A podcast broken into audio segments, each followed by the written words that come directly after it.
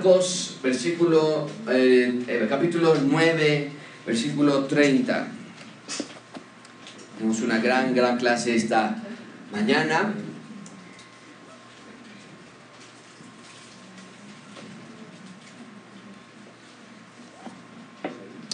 Vamos a orar, vamos a pedir sabiduría a Dios en unos minutos cuando terminemos de leer el texto. Lo que te quisiera pedir a orar, eh, generalmente eh, digo algo de oración porque es importante que no nada más ustedes inclinen sus rostros y, y ore, oremos nada más por orar. El texto de esta, de esta mañana va a lidiar con nuestra, nuestro rol como ciudadanos del reino de Dios. ¿Qué estamos haciendo? Específicamente, cómo estamos sirviendo en el reino de Dios. Así que en un momento que oremos, yo te quiero pedir que tú le pidas a, Dios que te muestre y que te diga, eh, que te muestre dos cosas. Una en particular es, Señor, ¿cómo estoy sirviendo en el reino de Dios? Y dos, ¿qué quieres que sirva más en el reino de Dios? Yo te pido que hagas esa oración y al final de la predicación vas a entender por qué oramos eso, pero de una vez pedirle a Dios que nos abra nuestro entendimiento en esas dos áreas. Eh, ¿Qué estoy sirviendo? ¿Qué estoy haciendo? ¿Y qué quieres que haga más en el reino de Dios. Vamos a leer nuestro texto esta mañana, Marcos 9:30, dice la palabra de Dios, habiendo salido de allí, caminaron por Galilea y no quería que nadie lo supiese, porque enseñaba a sus discípulos, y subrayen esa parte, enseñaba, enseñaba, enseñaba, hasta el punto de morir, si Jesucristo nunca dejó de enseñar, qué gran esperanza, si Él enseñaba a ellos, Él va a enseñarnos a nosotros también, Él enseñaba que, que el Hijo del Hombre será entregado en manos de hombres, ok, eso ya lo habíamos visto anteriormente, capítulo 8, pero lo vuelve a enseñar que tiene que ser entregado en manos de hombres y le van a matar, pero después de muerto resucitará al tercer día. Ahora, la vez pasada, ustedes recuerdan, Pedro dijo, ah, en, bajo, bajo mi cuidado nadie te va a matar, no puedes ir a Jerusalén. Pero esta vez reaccionan diferente, véanlo conmigo, versículo 32. Eh, pero ellos no entendían esta palabra y tenían miedo de preguntarle. Dijeron, no, ¿sabes qué? Mejor ahora sí nos quedamos callados. Versículo 33, llegó a Capernaum y cuando estuvo en casa les preguntó, ¿Qué, disputáis, ¿Qué disputabais entre vosotros en el camino? Ustedes leen en voz alta, versículo 34, por favor. Mas ellos callaron, porque en el camino habían disputado entre sí. ¿Quién había de ser el mayor? Esa era su disputa. ¿Quién sería el mayor? Entonces él se sentó. Llamó a los doce. Cuando un maestro se sienta, no es porque esté cansado, es porque es la posición de enseñar. Llamó a los doce y les dijo, si alguno quiere ser el primero, será el postrero de todos y el servidor de todos. En la vez pasada, si tú lo tienes en tus vidas inductivas, Marcos capítulo 8, cuando Jesucristo eh, les dice, tengo que morir y tengo que resucitar y tengo que sufrir y demás, Pedro lo detiene, Jesucristo le dice, apártate de mí y los llama de nuevo y les dice, si alguno quiere seguirme, tiene que tomar su cruz, negar a sí mismo y seguirme. Ahora se sienta y les dice, si alguno quiere ser primero, vean estas, cómo Marcos nos lo pone en el camino, lo que, lo que nos quiere enseñar el Señor Jesucristo. Tomó un niño, lo puso en medio de ellos y tomándole sus brazos les dijo, todos juntos leamos el versículo 37, el que reciba en mi nombre a un niño como este, me recibe a mí. Y el que a mí me recibe, no me recibe a mí, sino al que me envió. Una gran promesa que tenemos en este texto para ti, para ti esta mañana. Así que te pido que hagas esas dos peticiones a Dios en esta oración mientras yo oro en voz alta. Señor, durante estudiar este texto yo personalmente me di cuenta que no estoy haciendo suficiente de servicio en el reino de Dios. No, estoy hablando de obras, de impresionarte, de tratar de ganarme tu favor, de tratar de sentirme mejor por lo que hago. No, no, no. Estoy hablando de la realidad del ciudadano del reino. Un ciudadano actúa como tal. Y yo me di cuenta, Señor, que me falta mucho por crecer en ser un servidor humilde, Tantos de nosotros buscamos nuestra fama, nuestra posición, nuestra salud. Todo gira alrededor de nosotros. Y en ese texto tú nos quieres mostrar que el verdadero ciudadano del reino de Dios no puede girar todo alrededor de sí mismo, tiene que girar todo alrededor de servicio. Servicio a ti, servicio a las personas con mayor necesidad. Te pedimos esto en el nombre de Cristo Jesús. Amén.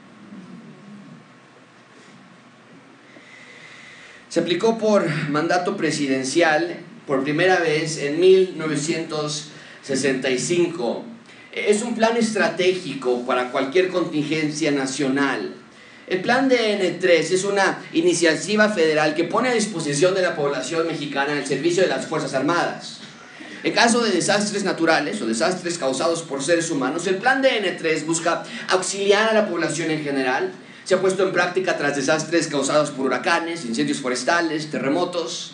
Eh, la estructura organizada de las Fuerzas Armadas, sus periodos largos de encuartelamiento y la distribución a lo largo del territorio nacional hacen del ejército una opción muy obvia para solventar contingencias nacionales.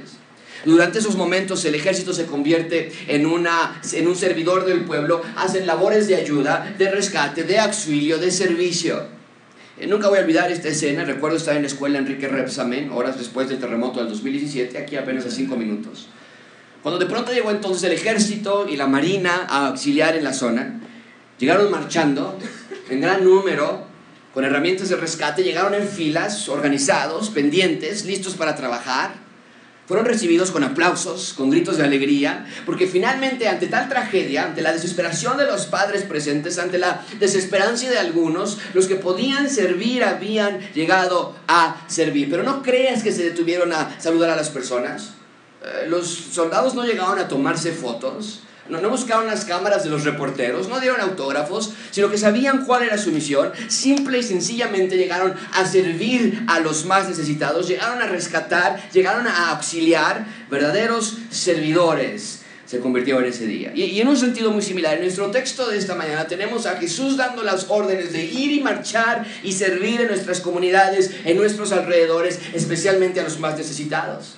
Nada más como manera de repaso, estamos llegando al final del ministerio del Señor Jesucristo en la tierra. Y quiero que quede algo muy claro. El Señor Jesucristo vino a la tierra para restaurar a la creación y a la criatura por medio de la inauguración del reino de Dios en la tierra. No había otra manera. Espero que quede claro este aspecto, amigos. Vemos sus milagros, los de Cristo. Vemos sus palabras, su poder, sus obras. Y vemos que aquí tenemos a más que un profeta nada más. Este es el rey prometido de antaño. El ministerio de Moisés fue grandioso. Si tú lees Génesis, fue increíble. El ministerio de Isaías fue espectacular. El ministerio de Juan el Bautista fue como ningún otro, pero en Jesús hay algo totalmente distinto a cualquier otro. Jesús no está anunciando, hey, la salvación viene como lo hizo Jeremías, Ezequiel, Isaías. Jesús está diciendo, yo soy la salvación, muy diferente a los demás. Jesús no está anunciando, el rescate viene como lo hizo Daniel en su libro. Jesucristo dice, yo soy el rescate. Y habla de reino. Todo el tiempo está hablando de un reino del Señor Jesucristo. Nos dice que ya llegó, que ya se ha acercado, que la espera ha acabado y elige a doce discípulos y los siguen por todos lados estos doce hombres. Y hemos estado estudiando que no entienden que aunque ya creen que Jesús es el Mesías, aún hay mucho para aprender, pero así los eligió Jesucristo. Estos son los primeros ciudadanos del reino de Dios. Un nuevo Israel, un Israel a escala, hemos dicho, un verdadero Israel. Y es un recomenzar de todo, hemos estado viendo. Jesús resistió las tentaciones de Satanás en el desierto. Fue una de las primeras cosas que estudiamos, tú recuerdas. Adán y Eva no resistieron las tentaciones de, Satanás. Sí, Jesucristo recomienza todo. Jesús dio alimento a Israel de la nada. Cuando Dios alimentaba, como cuando Dios alimentaba a Israel con pan que venía del cielo. ¿Ves? Es un recomenzar. Él caminaba con sus discípulos por donde quiera, hablaba con ellos, comía con ellos, como en el principio Dios lo hacía con Adán y Eva. ¿Ves? Es un recomenzar. Vemos cómo Dios está poniendo todo en orden. Y cuando Jesucristo llega a la tierra, todo comienza a tomar sentido. Dios no nos abandonó, sino que vehementemente quiere habitar con nosotros y quiere que nosotros habitemos con Él. Su reino ha llegado, no es cualquier cosa. A veces vemos a Jesús como el que predicaba y hacía milagros, murió para salvarnos de nuestros pecados y se nos fue al cielo. Así lo vemos. Y ahora nosotros vamos al cielo cuando nosotros nos muramos. Pero no es cierto. Jesús no vino a rescatarnos porque tenía que hacerlo. Jesús no vino a morir solamente porque se lo mandó Dios Padre. Jesús no vino a estar con nosotros nada más porque nadie más lo podía hacer. Cuando Jesús llegó, el reino de Dios llegó con él. No se había visto algo así desde el jardín del Edén. Pero de nuevo Dios estaba con nosotros, lo vimos, lo escuchamos, lo presenciamos, dice Juan en el Evangelio de Juan. Jesús vino no porque tenía que hacerlo, sino porque quería hacerlo. La tierra es suya, los humanos son su creación, pero ni la tierra, ni la creación, ni los seres humanos estábamos funcionando bien. Necesitábamos que nuestro diseñador nos viniera a restaurar estábamos descompuestos. Habíamos, mucha atención con eso, habíamos sido originalmente hechos a imagen y semejanza de Dios, pero ya no nos asemejábamos a Él. Jesús vino a restaurar todo. Y el texto que tenemos frente a nosotros va a clarificar algunos aspectos importantes del reino de Dios. En el reino de Dios las cosas no funcionan como a veces pensamos. Los discípulos, aún confundidos, tenían expectativas incorrectas del reino de Dios. Pensaban que en el reino de Dios lo importante era sobresalir. Lo importante era estar arriba. Y Jesús les va a enseñar, no es así. En el reino de Dios los ciudadanos son verdaderos servidores. Ese es el punto principal de este sermón. Dios quiere que entendamos que los ciudadanos del reino de Dios son verdaderos servidores de Dios. Nuestra mentalidad debe estar puesta en servir. Servir a Dios y por lo tanto servir a aquellos que necesiten servicio. Los ciudadanos de, de Dios, los del reino de Dios, deben ser reconocidos porque auxilian y ayudan y rescatan, porque estamos imitando a nuestro rey. Seguimos el ejemplo de Jesús, vemos lo que hizo él. Y amigos, como, eh, cuando como ciudadanos del reino de Dios queremos vivir sin servir, entonces estamos sirviendo a otro rey, a un falso rey, porque nuestra más íntima pasión debe ser la de servir, ayudar, darnos a otros. Bien, vamos a ver hoy tres puntos. Vamos a ver en primer lugar el gran servidor, veremos los malos servidores y finalmente veremos los verdaderos servidores. Vamos a cubrir entonces nuestro material, empezando en primer lugar con el gran servidor.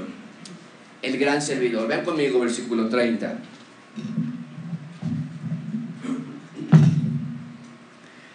Dice versículo 30, habiendo salido de allí, caminaron por Galilea y no quería que nadie, que como ya lo hemos visto anteriormente, Jesús era muy cuidadoso en no permitir que sus obras se convirtieran en una excusa para una revuelta civil o militar. Muchísima atención con esta clase de versículos. Los has notado ya anteriormente. Si no te ha quedado claro, este es el momento en que te quede claro por qué Jesús decía, no le diga nada a nadie, que nadie se entere acerca de este milagro.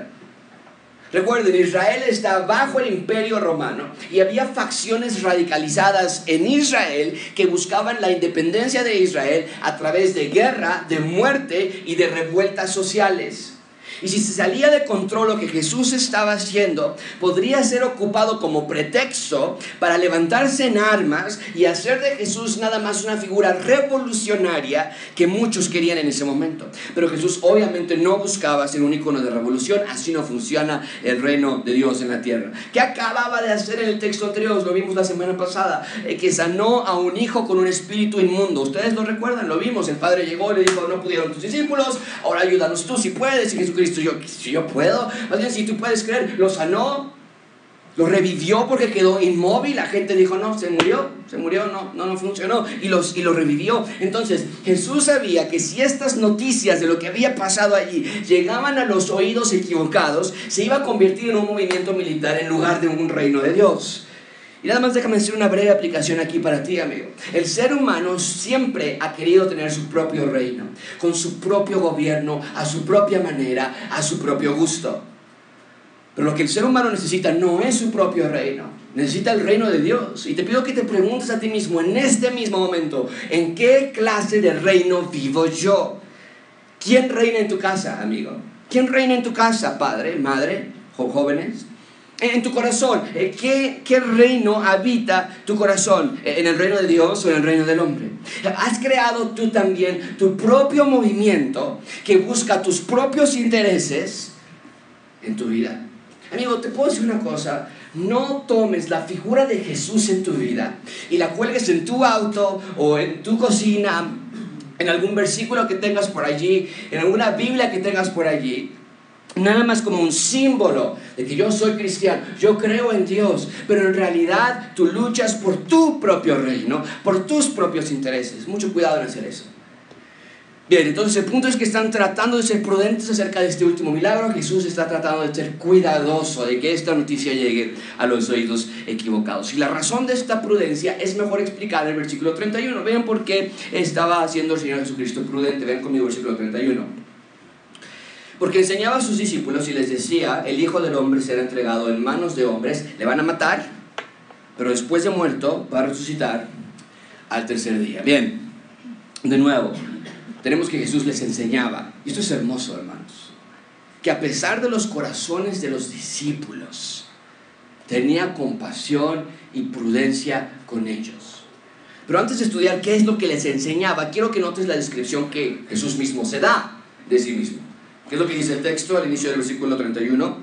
Enseñaba y les decía dos puntos que el Hijo del Hombre. Eh, el título que el Señor Jesucristo se da es un título interesante. Tenemos que recordar, esta no es la primera vez que lo observamos. Porque aunque el título de Hijo del Hombre nos describe, sí, por un lado, la cercanía que habría con el ser humano, eh, nos describe que Él es un ser humano no en el mismo grado que tú y yo, sino que en su divinidad adoptó una nueva forma sobre sí, la del ser humano. En un sentido eso significa hijo del hombre, la cercanía, la relación que tiene, su, naturaleza que ha adoptado. Pero en, un, en, un, en otro lado más profundo, el título de hijo de hombre tiene un significado todavía aún más teológico. Vean conmigo lo que dice Daniel capítulo 7, versículo 13.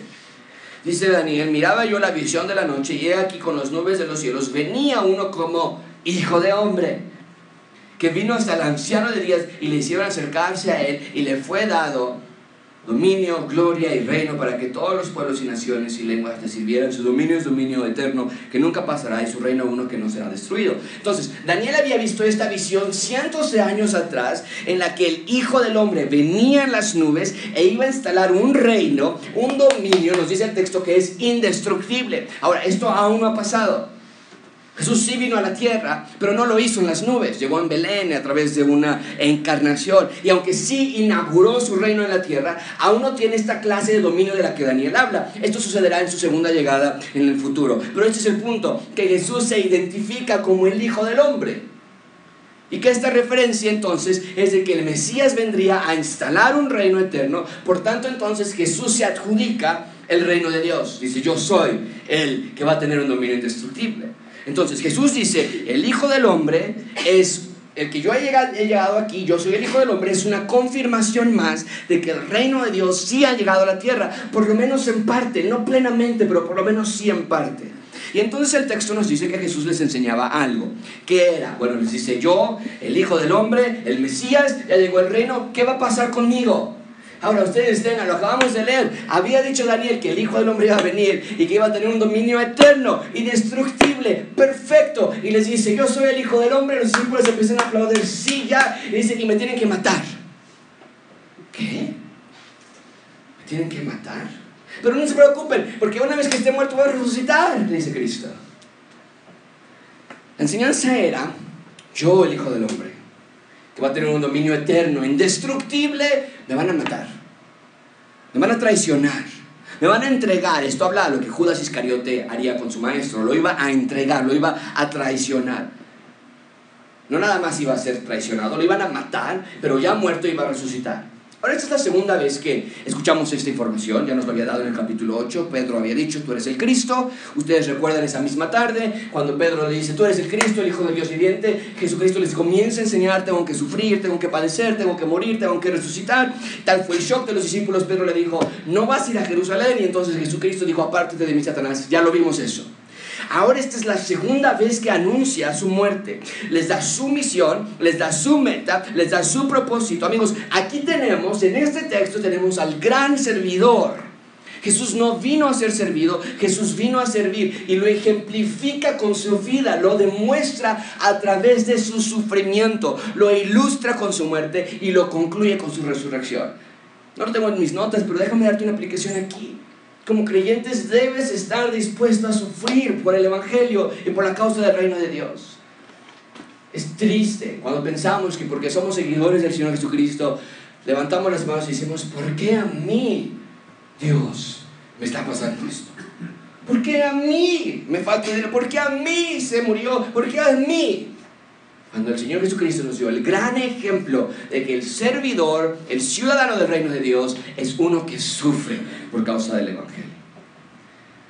Vamos a ver más de esto en un minuto. Pero el punto es que la gente pensaba que el Mesías iba a ser un rey como cualquier otro, rígido, exigente, poderoso, vengador. Pero lo que nos está enseñando Jesús es que el reino de Dios será caracterizado por servicio.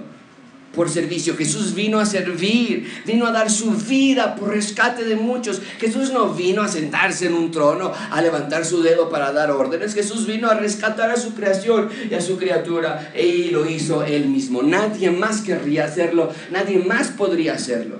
Jesús tomó nuestro lugar, nos salvó, nos restauró, nos dio vida y lo hizo a través de ser entregado, de morir y después de resucitar. Y suena fácil decirlo, amigo, pero no lo fue. Fue el acto de servicio más magistral de todos los tiempos. Nadie jamás te ha servido a ti a ese nivel. De dar su vida por ti, y de sufrir y de padecer y de morir y resucitar por ti. Ese es el gran acto de servicio que el Señor Jesucristo ha hecho por ti. Nadie más te ha amado a ese nivel, que puso su vida en lugar de la tuya, que te amó desde antes de que nacieras, que te eligió desde antes de la fundación del mundo. Amigos, es lo que Cristo está enseñando que la misión principal de este rey y por lo tanto la misión principal de sus ciudadanos, de sus seguidores, es de servir, es de servir. Y nuestra reacción debe ser de adoración a este rey, de devoción, de gratitud absoluta. El rey vino a reinar a través de servir. Y entonces vemos que Jesús ya les había anunciado esto, pero si no lo lograron entender esa primera vez, tampoco lo entenderían del todo en esta ocasión. Ven conmigo, versículo 32. Jesucristo les dice, tengo que morir. La vez pasada no lo entendieron, Pedro pensó que lo entendió y dijo, ahorita arreglo eso, no se preocupen, tú no te me vas a ir a Jerusalén, pero por nada del mundo. Y termina hablando Jesús a Pedro y diciendo, aparte de mí, Satanás. Ven conmigo, versículo 32, dice, pero ellos no entendían esta palabra, aún seguían sin entender. Desde el capítulo 8, pero no entienden aún, se no entendían esta palabra, pero esta vez se reservaron el derecho a preguntar. No tenían, tenían miedo de preguntar. Entonces vemos esta dificultad para entender de qué está hablando Jesús. Porque si Jesús era el Hijo del Hombre que Daniel había profetizado, si Jesús era el que iba a reinar en un reino eterno y perfecto e indestructible, ¿de qué se trata esto? Los discípulos dicen, no entiendo qué es eso de sufrir y morir. Amigos, lo he dicho antes, pero lo quiero volver a recalcar. El judío que creía en el Mesías, no todos los judíos eran, creían en un Mesías, pero los que sí creían en el Mesías, ellos no creían que el Mesías iba a venir a sufrir. Ellos creían que el Mesías iba a venir a reinar. Y no cualquier reino, iba a ser un reino perfecto y eterno. Así lo había dicho Daniel. Quiero ponerlos en la contradicción que, ellos tenían. Para ti, para mí, decían, ah, pues ya, que se calmen, el que les está diciendo que es el Mesías, ya dejen de preguntar, entiéndanlo. Pero no es así. Ellos reían Isaías, ellos leían Daniel y decían, no puede ser. O sea, yo no veo un Mesías que sufra en Daniel. Está mal. Por eso cuando Jesús habla de, sufrimiento y muerte, ellos no lo entienden. En un sentido este reino parecía al revés, parecía como de cabeza. Es precisamente lo que Jesucristo ha tratado de enseñar, que el reino de Dios no es como lo piensan ustedes, no es como lo imaginan. Ahora, no quiere decir que es al revés, pero sí es de una forma muy distinta a la que ellos esperaban. Ya lo dijo anteriormente, el que guarda su vida la va a perder. El que pierda su vida por causa del Evangelio la va a ganar. O sea, todo al revés, diferente, distinto a lo que el razonamiento humano les dictaba. El reino de Dios es totalmente algo que no se esperaba. Y Jesús les está ayudando a entender de qué se trata esto. Pero vean conmigo al final del versículo 32, dice el versículo 32, déjame ponerlo, tenían miedo de preguntarle. Tenían miedo de preguntarle. ¿Te ha pasado algo así a ti? ¿Estás en alguna clase? ¿Estás en alguna, eh, con algún tutor? Estás aprendiéndole un concepto y no entiendes y no entiendes y no entiendes y mejor ya te quedas callado, te da pena preguntar, no entiendes la ecuación, pero mejor te quedas callado y no dices nada. Es algo similar a lo que tenemos aquí. Jesús está hablando de morir, voy a ir a morir, voy a ir a sufrir, me van a entregar. Y los discípulos no entienden. Voltean a ver a Pedro y le dicen, Pedro, otra vez ve y dile que qué onda. Y Pedro le dice, ni se les ocurra, no voy a volver a atreverme a hacer algo así otra vez. La última vez que le dije que no lo hiciera me fue muy mal. Me dijo que yo soy Satanás y que me aparte de él, no estás mejor me quedo callado. No pregunta.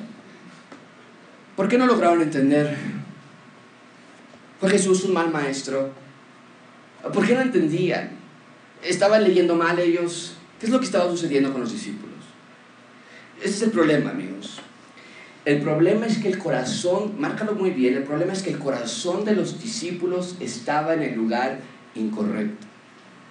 Pensaban en el reino de Dios en términos humanos. Y el reino de Dios no se entiende en términos humanos. Nada más de pensar eso, me da miedo a mí. Sospechar que por algún tiempo he tenido la versión incorrecta de lo que es el reino de Dios. Espero que te dé miedo a ti. Espero que te haga reflexionar. Bueno, y entonces, ¿de qué es el reino de Dios? ¿Cómo son los ciudadanos del reino? De... Yo pensaba que esto, esto, esto y esto es el reino de Dios, pero quiero ahora ponerlo a la luz de la Biblia. ¿Qué es el reino de Dios? ¿Y cómo debo vivir en este reino? Bien, ahí tenemos entonces al gran Salvador. Vean conmigo en segundo lugar. Voy a ponerlo otra vez. Número dos, malos servidores. En segundo lugar, vean conmigo, malos servidores. Vean conmigo el versículo 33. Dice, y llegó a Capernaum y cuando estuvo en casa les preguntó, ¿qué disputabais entre vosotros? Ahora esto es realmente, honestamente, me da, esto es increíble. Para aquellas personas hay una gran disputa en la actualidad que dice, los evangelios no fueron escritos en el primer siglo.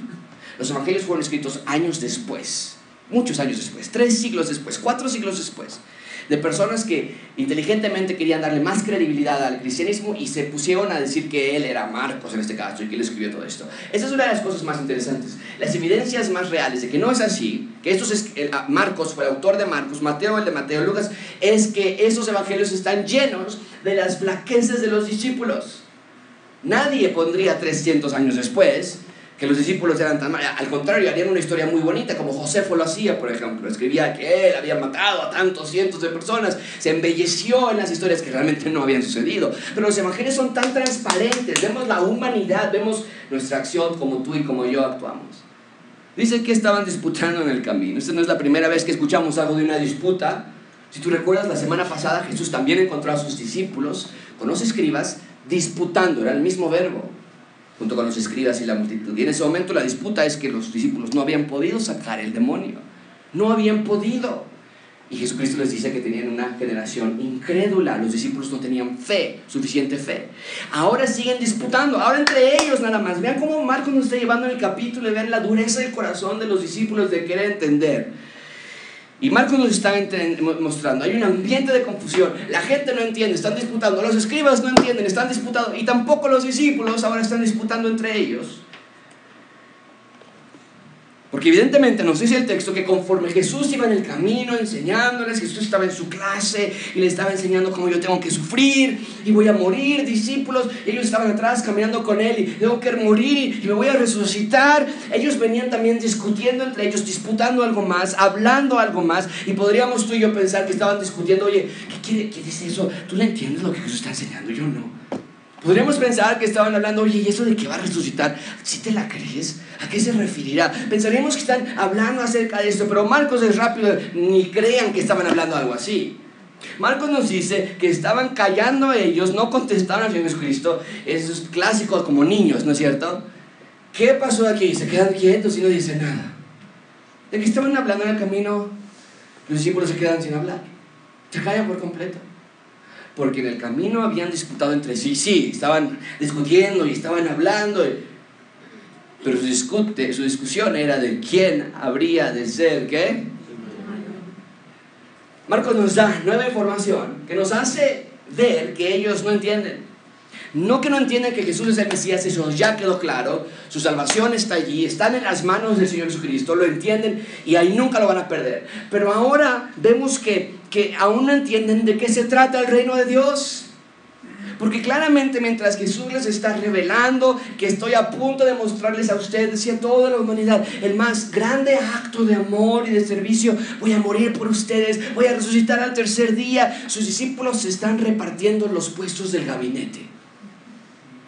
Mientras Jesús les está enseñando que está a punto de servirles, les voy a dar mi vida por ustedes, los discípulos están acomodando la escalera jerárquica del reino para ver cómo va a quedar. ¿Por qué? Porque el entendimiento que ellos tenían del reino de Dios se remontaba a solamente pensar en un reino administrativo, político, militar, terrenal.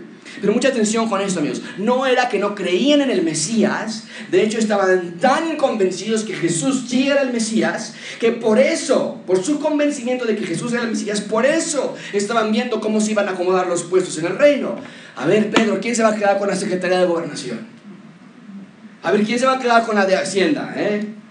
¿Quién, ¿Quién vamos a poner como secretario de defensa? ¿O a quién le vamos a dar de sol? A ver, ¿quién se pone para de sol? Entonces, lo que quiero que marquen muy bien en sus mentes es esto, amigo. Muchísima atención con esto. Un incorrecto entendimiento del reino de Dios, por muy sincero que sea, no es suficiente. Un incorrecto entendimiento del reino de Dios, por muy sincero que tú creas, no es suficiente. Porque puedes estar como los discípulos, pensando, que tú entiendes el reino de Dios. Claro que, el cristianismo, pues ya llevo muchos años en esto, yo ya sé de qué se trata, pero puede que sea que al igual que los discípulos, sí, sabes de qué se trata en base a tu propia opinión. Y quiero que te preguntes esta mañana, bueno, pues sí sé entonces de qué se trata el reino de Dios. Sí sé de qué se trata esto. O nada más es porque mis papás me han traído a la iglesia desde que recuerdo. Nada más es porque los domingos, como todo está cerrado, hay mucha gente en todos lugares, pues por eso vamos a las iglesias. Pregunta a tus amigos. Haz una encuesta, haz un estudio personal, pregunta a tus familiares, ¿de qué se trata ser un cristiano? Nada más te, te, reto que le hagas esas preguntas. Vas a tener una docena de diferentes opiniones. Un cristiano, ah, pues son los que son bien santurrones, van a decir. Ah, son los que no dicen groserías. Ah, los cristianos son los que se portan bien. Ah, el cristiano es el que va a la iglesia los domingos. Y, quiero que ahora tú te preguntes a ti mismo de qué se trata ser un ciudadano del reino de Dios. ¿De qué se trata ser un creyente de Jesús? ¿Cuál es tu respuesta? Porque puede que estemos igual que los discípulos, que seamos sinceros, sí, que creemos en Jesús, eso es esencial, eso es muy bien, pero que también puede ser posible que estamos sinceramente confundidos acerca de qué se trata vivir en el reino de Dios. Así que déjame darte algunos recordatorios con respecto al reino de Dios. En primer lugar, te quiero recordar, el reino de Dios se define con los términos de Dios, no los nuestros. Amigo, escribe esto en tu Biblia, ponlo en tu corazón, memorízalo en tu corazón. El reino de Dios no es en el cielo. Así se me enseñó a mí. Ahora, nunca hubo un pastor que me dijo el reino de Dios es en el cielo, pero eso era la aplicación práctica. A veces así lo pensamos. El reino de Dios es allá arriba, en algún lugar, allá está el reino de Dios. Y un día pensamos nosotros, ya yo, ya cuando me muera, voy a irme al reino de Dios allá. Pero no es así. El reino de Dios es aquí y el reino de Dios es ahora. Muchísima atención con esto. Si eres un verdadero ciudadano del reino de Dios, si realmente te has arrepentido de tus pecados y has creído en el Evangelio, no tienes la libertad para vivir en el mundo como el mundo vive. No tienes esa libertad. Fuiste liberado de esa esclavitud, dice Pablo Romanos capítulo 6. Ya no puedes hablar como el mundo habla. Ya no puedes pensar como el mundo piensa. Ya no puedes vestir como el mundo viste. Ya no puedes ver y tomar e ir a lo que el mundo toma, va y ve. Y al mismo tiempo decir, soy un ciudadano del reino de Dios. Eh, no sé si me explique, amigos, pero lo que hemos estado aprendiendo de la vida de Jesús es que él no estaba bromeando cuando dijo, hey, el reino está aquí. El reino se ha acercado. Ya llegó, ya está aquí, ya está inaugurado. ¿Por qué entonces nosotros pensaríamos que el reino de Dios está hasta que yo llegue al cielo? Que ahora sí, cuando yo ya vaya al cielo, ahora sí ya voy a ser un verdadero ciudadano del reino. Aquí no, aquí me cuesta mucho trabajo. Aquí no puedo, porque no, es que me falta mucho. Pero cuando llegue allá, ya voy a ser ahora sí un ciudadano del reino de Dios. No tiene sentido. No es bíblico. El reino es aquí y ahora. Ahora, en primer lugar, el reino de Dios se define con los términos de Dios. Pero mucha atención con esto. En segundo lugar, el ciudadano del reino de Dios. Las características que marcan a un ciudadano del reino de Dios se define con los términos de Dios, no los nuestros. Y esto va de la mano con lo anterior. Pero hemos diseñado, me temo yo, nuestras propias definiciones acerca de qué es un ciudadano del reino de Dios. Ah, yo soy cristiano porque yo oré cuando tenía entre año y seis meses y año y nueve meses. Me acuerdo que hice mi oración para que aceptara a Cristo en mi corazón.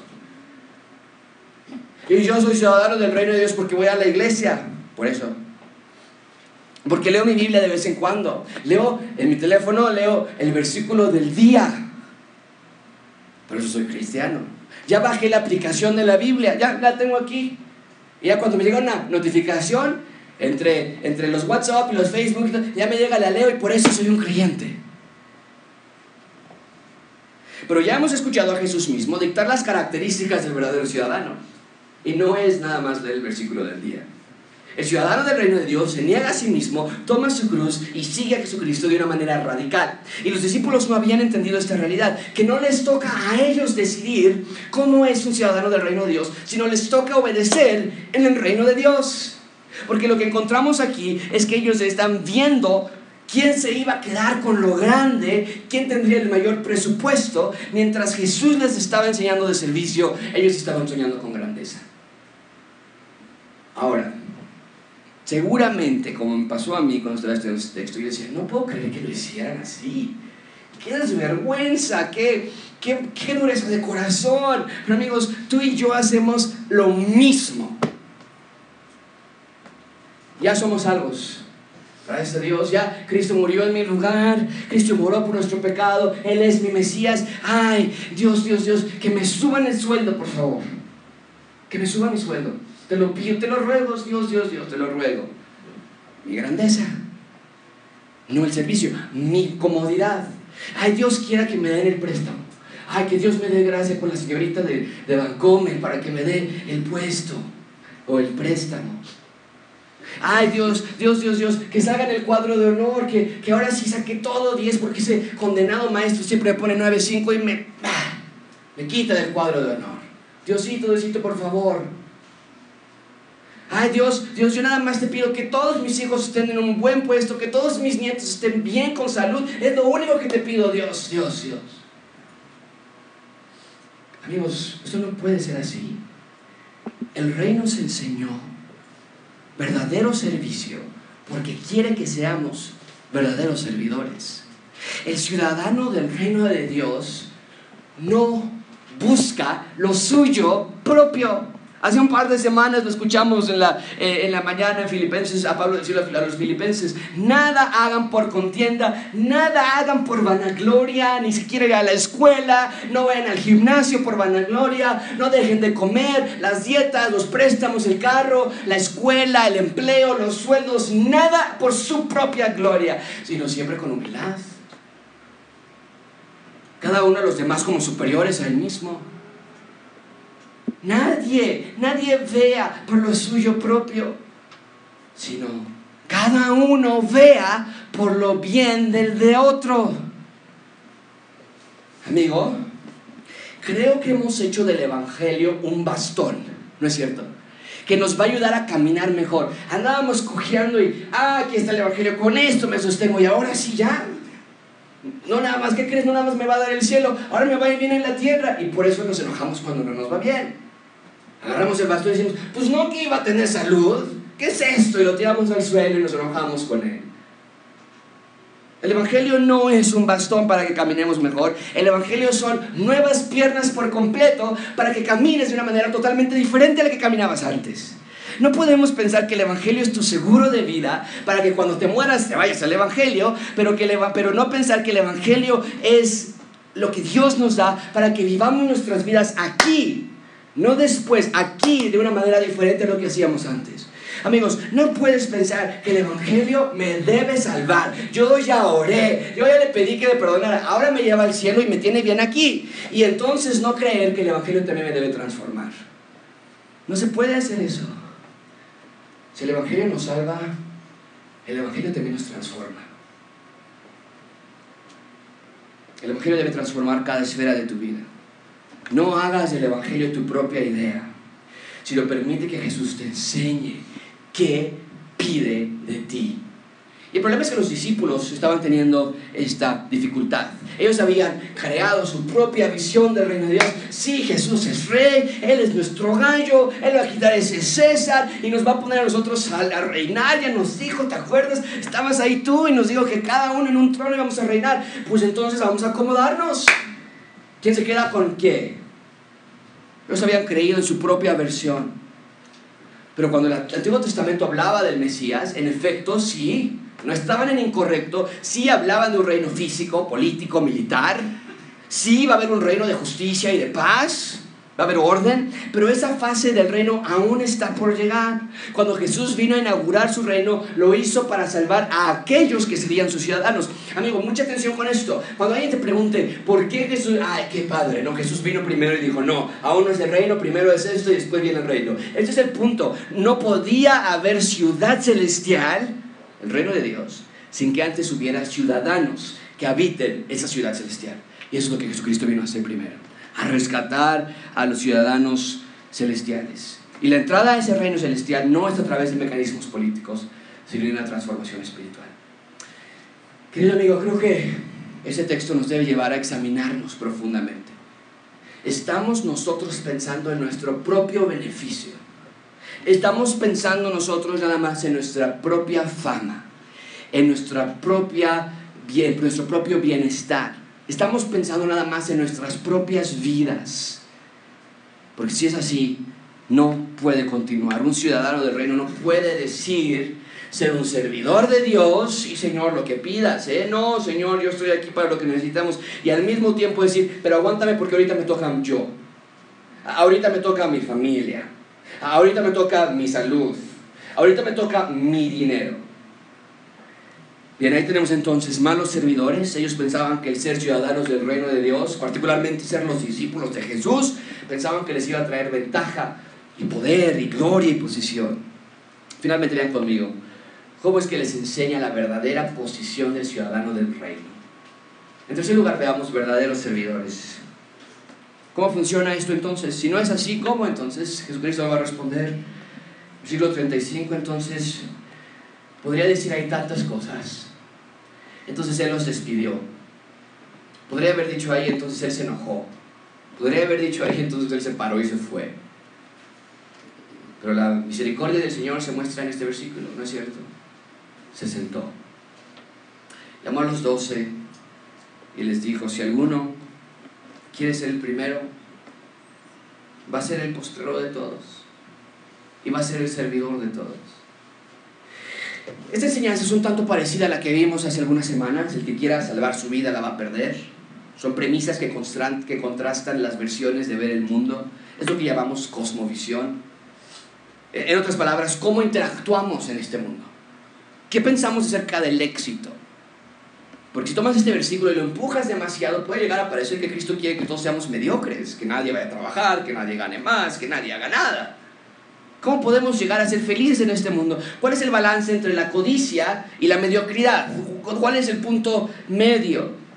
Y todo tiene que ver con nuestro entendimiento de este mundo. ¿Cuál es nuestra cosmovisión? Y Jesús nos está contrastando aquí dos versiones de cómo ver el mundo. Permíteme mostrarlo de esta manera. El mundo nos dice, guarda tu vida, pelea por ella, sé el primero. En el reino de Dios dice lo contrario, dice, no, pierde tu vida. No, sé el último. Ese es el punto. Eh, y desde luego, pude haber agregado ahí a este cuadro miles de cosas más. El mundo dice, no peques, nada se porte mal. El reino de Dios dice, arrepiéntete de tus pecados. El mundo dice, no hay Dios. El reino de Dios dice, Dios te hizo a su imagen y podríamos ir ahí eh, eh, ejemplo tras ejemplo tras ejemplo. Pero el punto de este cuadro, lo que yo quiero que veas acerca de cuál es el balance es este. Jesucristo dice, guarda tu vida y la vas a perder. Busca tu propio bienestar y te va a ir mal. Pero pierde tu vida, no busques lo tuyo propio y te va a ir bien. Entonces, ese es el punto. A nosotros obedecer a Dios y seguir la cosmovisión que Él nos da, vamos a alcanzar los objetivos que queremos alcanzar al final de cuentas. Todo el mundo quiere estar bien. Todo el mundo quiere tener estabilidad económica. Pero el, Señor Jesucristo dice, está bien, esa, es, ese, ese fin no es el problema, el problema es el mecanismo que ocupas para llegar. Y si vas a ocupar el mecanismo del mundo, vas a ir mal. Pero si ocupas el mecanismo del reino de Dios, vas a alcanzar ese objetivo. Y no estoy hablando de riquezas, obviamente, no estamos creyendo en, la, en de la prosperidad, estamos hablando de felicidad y estabilidad. Entonces Jesús está enseñando a sus discípulos cómo funcionan las cosas en el reino de Dios. Y si quieren entender cómo ser ciudadanos del reino de Dios, entonces más vale que pongan atención a esta clase que les está dando. Ahora, esto no quiere decir que, está, Jesús está llamando a suicidio.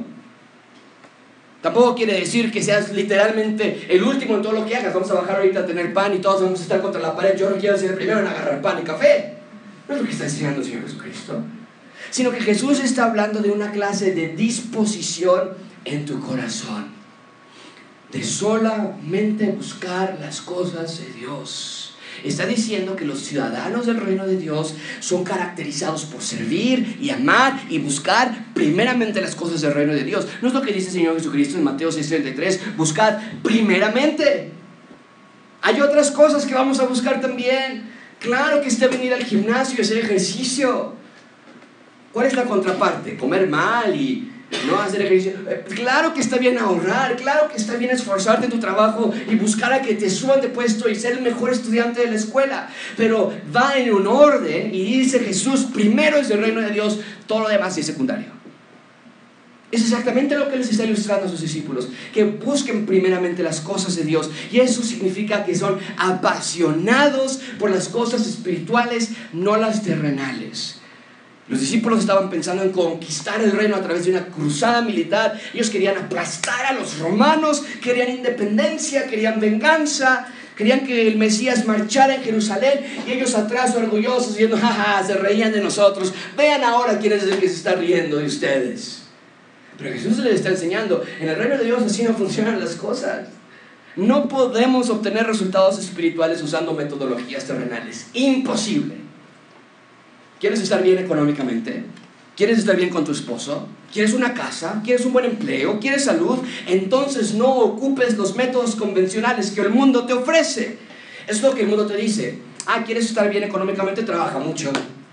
pero ya no voy a ver a mi esposa. Ya no, voy a... no importa, tú trabajas mucho. ¿Quieres estar bien económicamente? Haz trampa. Vete al gimnasio dos horas diarias. Ve a las mejores escuelas Aprende dos idiomas, estudia en el extranjero, engaña a tu esposa, deja a tu esposo, haz diplomados, haz maestrías. Y Jesús está diciendo, no, no, no, los ciudadanos del reino de Dios no pueden ser terrenales en esa manera, no podemos servir a dos señores, no puedes tener un pie en el reino del mundo y el otro pie en el reino de Dios. Jesús les está enseñando cómo vivir en la tierra, eh, sí, viviendo en la tierra, pero al mismo tiempo siendo ciudadanos celestiales. Porque no es fácil, amigos. El mundo y sus ideas sutilmente se implantan en nuestras mentes y nuestros corazones. Y Dios te está diciendo esta mañana, sé un verdadero servidor mío. Te quiero para mí. No compré nada más tu destino eterno. Compré tu vida presente también. Nos dice el texto para ilustrar este punto. Hace algo muy peculiar. Vean conmigo el versículo 36. Tomó a un niño y lo puso en medio de ellos y tomándole en sus brazos les dijo, eso es increíble, el que reciba mi nombre, en mi nombre a un niño como este, me recibe a mí. Y el que a mí me recibe no me recibe a mí, sino al que me envió. Podría parecer que Jesús fue, hizo algo tierno aquí, las fotografías del Señor Jesucristo con niños son muy comunes, pero esto no era nada tierno en absoluto. En Israel del primer siglo, y todas las culturas del primer siglo realmente, los niños eran considerados como una peste, como una molestia. Eran insignificantes, eran no deseados, eran molestos. Y lo que Jesús está enseñando con esta ilustración son dos cosas. Uno, sirvan sin expectativa alguna. Servir a un alto oficial de gobierno, wow, qué fácil. No, hombre, pásele, capitán, pásele, señor, eh, servir cuando te conviene. Oye, aquí viene el, el dueño de la, del edificio, invítalo a comer y dale un regalito igual y nos baja la renta, o igual nos la... Eh, venga, ay, qué bueno, qué gusto verlo por acá. Pero lo que Jesús está enseñando es que nuestro servicio no puede ir atado al hombre, sino va atado a Dios. Cuando sirves de esa manera, sin expectativa, de manera desinteresada, de manera humilde, de manera sencilla, en realidad dice Jesús, mucha atención con esto, no estás sirviendo ya a esa persona, estás sirviendo a Dios. ¡Wow! Es lo que dice el texto. Si recibes o ayudas o auxilias a un niño que no te va a dar nada de vuelta, tal vez ni las gracias te va a dar, en realidad ya no lo estás ayudando a él, en realidad estás recibiendo a Dios. ¡Wow! ¿Qué enseñanza tan más profunda? Jesús lo explica de otra manera en Mateo 25, porque cuando tuve hambre me dieron de comer. Bueno, pues sí, si fuera lógico, si el Señor Jesucristo tiene hambre, hay que darle de comer. Tuve sed y me diste de beber. Pues sí, sí, sí, sí. Eh, fui forastero y me recogiste. Estuve desnudo y me cubristeis. Me enfermé y me visitaron en la cárcel y viniste a mí. Claro, sí, no, por Señor Jesucristo. Para eso hay más, estamos aquí para servirte. Pero entonces dice el texto que los justos le van a decir, oiga, nada más una pregunta. ¿Cuándo hicimos todo eso? ¿Cuándo te vimos hambriento? ¿Cuándo te, vimos, eh, eh, ¿Cuándo te sustentamos? ¿Cuándo te vimos sediento? ¿Cuándo te vimos de beber? ¿Cuándo te vimos de forastero? Nunca te vimos desnudo. Eso nunca pasó, Señor Jesús. O sea, gracias que nos estás agradeciendo, pero yo nunca lo hice a ti. ¿Cuándo te vimos enfermo? ¿Cuándo te vimos en la cárcel? ¿Cuándo vinimos a ti? Y eso es lo que va a responder el rey. Cuando lo hicieron a mis hermanos más pequeños, a mí me lo hicieron. Jesús entonces está enseñando que los ciudadanos del reino sirven sin expectativa alguna. No están sembrando favores para cobrarlos después, sino que entienden que es un servicio para Dios mismo. Lo hacen en nombre de Dios y lo hacen para Dios. Ahora, Jesús no está diciendo que nada más ayudes a los niños. Cuando el texto está aquí, por ejemplo, los más pequeños, o cuando habla de los niños, como lo hizo en nuestro texto, cuando literalmente tomó un niño y lo puso en su regazo, Jesús está haciendo referencia a ayudar y servir a los que tienen mayor fragilidad. Entonces, dije que a partir de esta ilustración de que Jesús toma a un niño y lo abrazó y le habló a sus discípulos, aprendimos dos cosas. Una, sirve sin expectativa alguna, ya lo puse en la pantalla. Pero dos, hay que servir a los que se encuentran en mayor fragilidad. Es lo que vemos con la ilustración del Señor Jesucristo. Yo no quiero ser el pastor de ustedes. Yo no quiero ser el pastor de personas. Yo no quiero ser el pastor de una iglesia donde las personas que se congregan aquí pueden pasar de largo a una señora sentada en el suelo con sus hijos al lado pidiendo dinero. No es posible. Si no tengo cambio, le doy billetes. Si no tengo dinero, me quito el suéter y se lo doy. Si tengo dinero, se lo doy. Si tengo un suéter, se lo doy también. Porque mi rey me enseñó que es más bienaventurado dar que recibir. Y porque mi rey, siendo rico, se hizo pobre por amor a mí. ¿Por qué de pensar entonces que yo puedo hacer menos de lo que mi rey hizo por mí? Si veo a niños en la glorieta jugando en la tierra, no puedo observarlos mientras estoy en el alto esperando y viendo cómo están jugando en la tierra, esperando que me dé el verde, y llegar a mi casa con mis hijos que tienen tres pares de zapatos y ropa que ya no les queda. Sino que juntos vamos como familia a los lugares donde los más débiles y los más frágiles están y les damos y les ayudamos y les servimos porque en realidad no estamos sirviéndole a ellos, sino estamos sirviendo al mismísimo Dios. Claro, como en todo, hay algunas ocasiones en que es mejor no dar, cuando evidentemente están ocupando el dinero para drogas o alcohol, mejor no dar en ese momento, pero estoy hablando de aquellas ocasiones donde puedes ver que son personas en sincera necesidad, comúnmente son indígenas del interior de la República que vienen a buscar un mejor futuro, pero si se van a encontrar con un ciudadano del reino de Dios, más vale que lo sepan, que lo sientan, que lo perciban, que cuando miles de personas pasan de largo, el ciudadano del, reino de Dios simplemente no puede pasar de largo, se detiene y empieza a ver, ¿qué tengo? ¿Qué puedo dar? ¿Dónde está un oxo? ¿Dónde está una tienda? ¿Qué, ¿Qué puedo hacer por estas personas? Porque servicio a Dios, no a ellos. Y no nada más a los pobres, sino incluso a nuestra propia iglesia. Pablo nos recuerda en Galatas 6.10. Así que según tengamos oportunidad, hagamos bien a todos. Pero especialmente, prioritariamente, mayormente, a los de la familia de la fe. Santiago también nos dice que la religión pura y sin mácula delante de Dios y el Padre es esta, visitar a los huérfanos y a las viudas en sus tribulaciones. Así que incluye a los más débiles y frágiles de afuera, no nada más a los niños, incluye a los débiles de afuera, a los, a los frágiles de afuera, pero también a los débiles y frágiles de dentro de nuestra familia. Ayudemos los unos a los otros. Tenemos viudas en gracia abundante. Ayuden. Tenemos una lista larga de cosas que tenemos y podríamos decir, ah, esta no la tengo, no, no tengo nada. Ay, qué mala suerte. No, podemos ir y comprar por lo menos algo chiquito y decir, mira, no mandaste esto en la lista, pero no podemos vivir sin ayudar a las personas. Seamos verdaderos ciudadanos del reino. Expandamos el reino de Dios en la tierra. ¡Wow!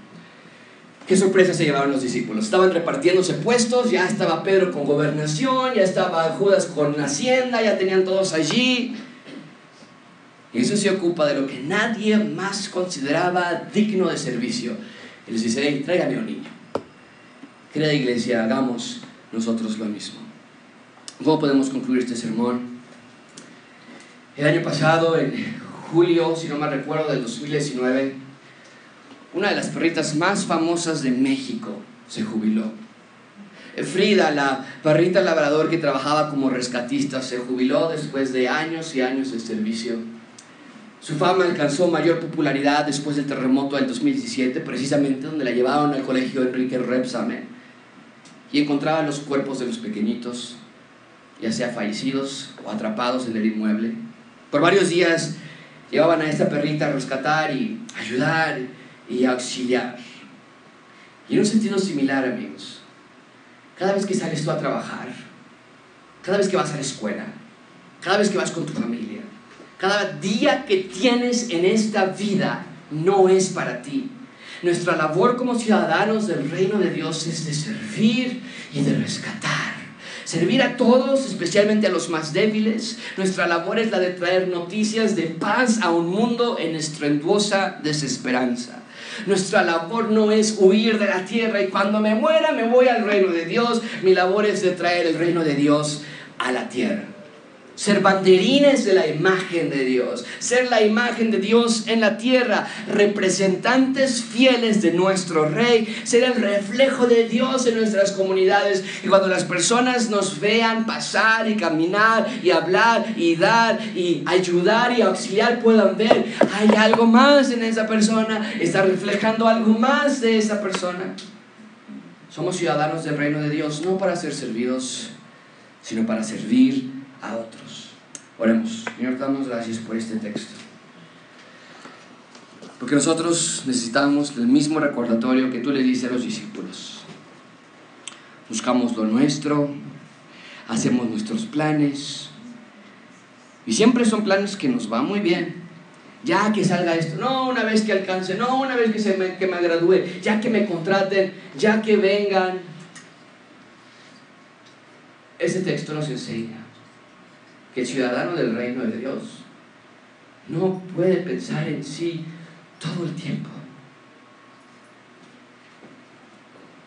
Ayúdanos a tener el mismo sentir que hubo en Cristo, que siendo rico se hizo pobre por amor a nosotros. Ayúdanos a desarrollar un amor por el prójimo. Que cuando veamos injusticia y maldad y tristeza, y necesidad. No podamos subirnos a nuestro auto, llegar a nuestra casa, prender la televisión como si nada pasara. Señor, somos ciudadanos tuyos y nos hemos arrepentido de nuestro pecado, pero creo que muchos de nosotros esta mañana nos dimos cuenta que nuestro concepto de vivir en el reino era muy distinto. Ayúdanos a que nuestro concepto se alinee a lo que las escrituras enseñan. Y que demos, ayudemos, oremos, amemos a nuestros prójimos, siendo verdaderos servidores, tal y como tú nos lo enseñaste. En el nombre de Cristo Jesús.